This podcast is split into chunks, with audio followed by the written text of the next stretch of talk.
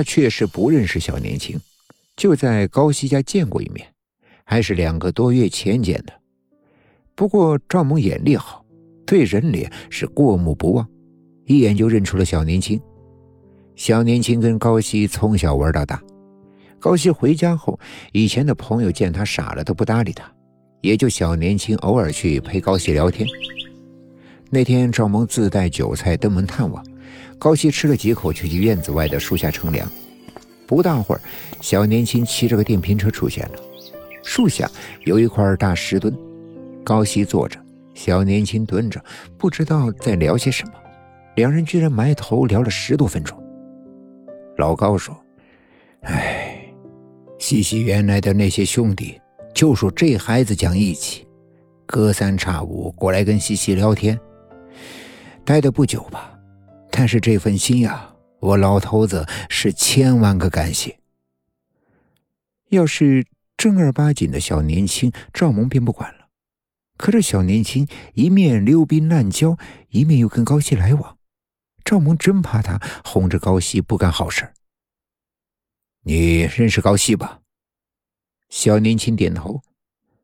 警察叔叔，你也认识他呀？谁他妈是你叔叔？老子是你哥。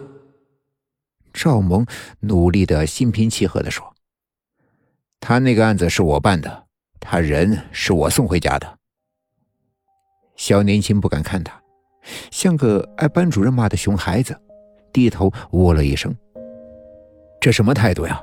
老子也不差作业。”赵蒙自报家门后直奔主题：“你吸毒叫小姐的钱哪来的？”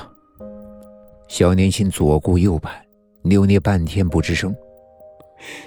这小子心虚了，没问题的话，我赵蒙两个就倒过来请。说，你有没有骗过高希的钱，哄他从家里面偷钱？啊，没没没有。小年轻一急一拍腿，他家哪有钱呀，穷的叮当响。瞪眼直视，说的实话，但赵蒙还是觉得有问题。没骗钱就好，以后也不能骗。哪天要是我发现你哄高希骗钱偷钱，小年轻吓得两腿哆嗦。怎怎么样？听说过那个我在马路边捡到一分钱吧？我就让你当着大伙的面长足四十八个小时。喜欢警察叔叔，喊个够本儿。扫黄的同事出来，正好听到这一段，听完了笑道：“他哪需要骗钱呀？毒品一散，钱就哗哗的进兜了。难怪。”赵萌气笑了：“就你还散毒？警察叔叔，不要言语攻击好吗？”同事拍了拍小年轻的肩膀：“刚才有人坦白了。”社会主义毒源讲的就是他，别说呀，就这一城乡结合部的非主流，弄到的居然是新型毒品，东南亚那边才有的。小年轻吓得冒汗了，眼睛偷偷的瞟赵萌，时不时还瞥两眼扫黄队的办公桌，桌上放了十几部手机，都是这伙小年轻的。赵萌十年的刑警第六感突然间蠢蠢欲动。无来由的觉得手机有问题，回想刚才小年轻拍腿的动作，估计压根儿不是轻击否认，而是下意识的在摸手机。如果推测没错，那么这个手机应该和高希也脱不了关系。他的手机是哪个？赵萌一开口，小年轻快吓尿了。扫黄同事回头看了看手机，又看了看小年轻，眼神微妙。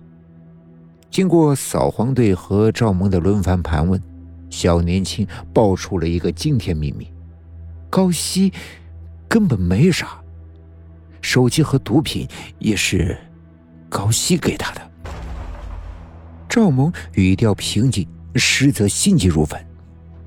高希为什么给你手机？小年轻说：“我我找他借钱，他没钱，就给了我一部手机。”他说他不用，我才拿的。这手机有什么问题吗？赵萌顿了顿，你问没问他毒品哪来的？小年轻说：“问过，他死都不肯提，我也就没问了。他让我帮忙散毒品，赚到的钱给他一成就可以。我缺钱就……”事关重大，刑警队立刻出动前往高家。然而高希已经消失了，只有老高自己茫然的看着赵萌。西西丢了。当晚，老高脑溢血去世。接下来的一周，赵萌帮着重新提审拐卖案的案犯，还抽空把老高给火化了。老高的头七刑警队在墓边的周边守了一天。小可红着眼睛说：“高一要是知道高希做的事，会死不瞑目的吧？”